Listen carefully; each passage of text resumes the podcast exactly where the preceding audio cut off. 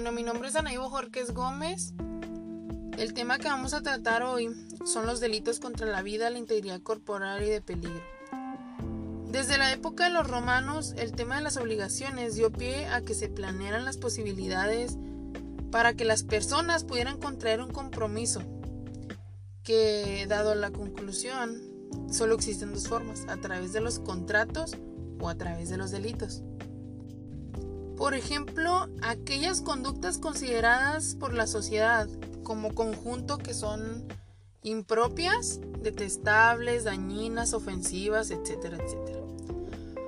Mm, puede decirse que el delito es parte fundamental de las reglas de convivencia, ya que el ser es un conjunto de prohibiciones, todo lo que esté considerado de una manera se ha permitido. Mm, es por eso que vamos a abordar hoy los delitos que están relacionados con el daño directo a la persona, sobre todo los que van dirigidos contra lo más valioso del individuo, la vida.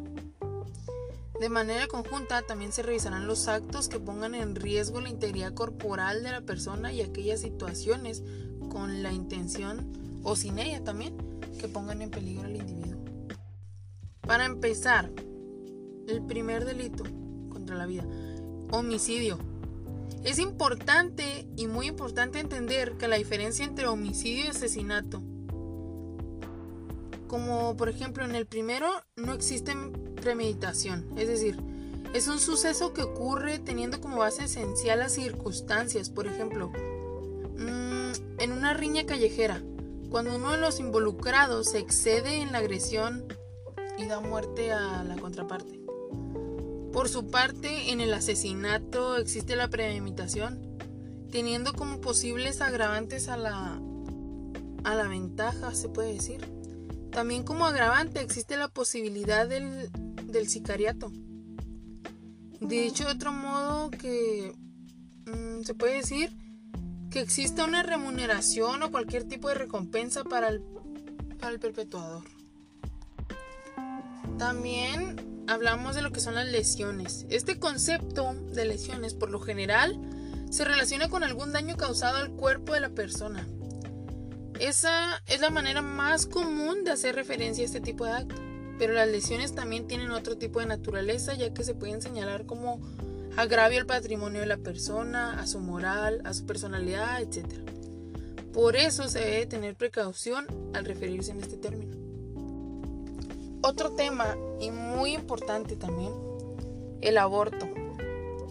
Si bien este tema del aborto es de reciente apertura en la sociedad mexicana, no por ello se puede decir que es algo nuevo, ¿no? Se debe considerar que nuestro país posee una tradición conservadora fuertemente ligada a principios religiosos que son legados de las monarquías españolas y de la mezcla de ideas y creencias existenciales de la cultura mexicana e hispana. Antes de las reformas de la legislación, el aborto se consideraba un delito cuando era provocado de manera intencional, según la época en la que haga referencia a la historia de México. El aborto tenía fuertes contracciones de la desintegraban, o sea, desintegraban la personalidad de la mujer. Denigraban, pues. Hacían menos, o sea, las mujeres. Y en la actualidad el aborto en México es regulado a nivel local pero es condenado como un delito con excluyentes de responsabilidad penal o causales de impunidad. Esto significa que bajo algunas circunstancias el aborto no se castiga ni es considerado como delito. También tratamos lo que es la ayuda o inducción al suicidio. El suicidio es un acto personal que jurídicamente no tiene consecuencias, ya que es decisión única del individuo el privarse de la vida. Pero también se surge la duda si el suicidio, es delito o no es delito. Porque al inducirlo o asistirlo sí lo es.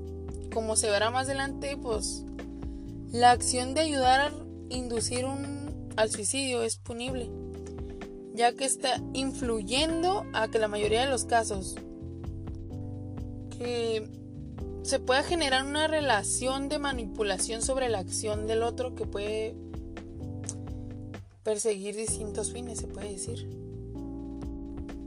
Dado que esto nos lleva también otro punto importante que tenemos que tratar, la manipulación genética. Se da que en este sentido, la manipulación genética logra descifrar una parte de los rompecabezas que constituye el ser humano y con ello nace también la posibilidad de manipular cualidades de los individuos, así como distintas mm, malformaciones, enfermedades, mm, así o ellas. Bueno, también por último para terminar tenemos el tema de peligro de contagio. En México, el delito de contagio está tipificado en casi todas las entidades de la República, debido a que a partir de la década de 1980, las enfermedades contagiosas, sobre todo las, de, las relacionadas con el acto sexual, repuntaron de manera alarmante, pues por esta razón se comenzaron a realizar acciones preventivas a nivel general para para tratar de disminuir estos males enfocado su atención en compañías o en campañas masivas de concientización, o sea, para hacer entender a las personas y en la modificación de las legislaciones para que tomaran en cuenta conductas que pues podrían poner en riesgo a la población en general. Así como estos delitos que se acaban de mencionar, pues existen muchísimos más delitos que van contra la vida también, van relacionados contra la vida, pero son o causan daño a la persona y ponen en peligro a, pues, a nosotros también mismos, incluso hasta la ley.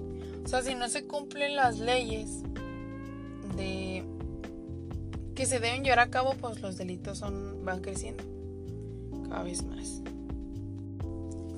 Bueno, esto sería todo por mi parte. Muchas gracias y pasen buena tarde.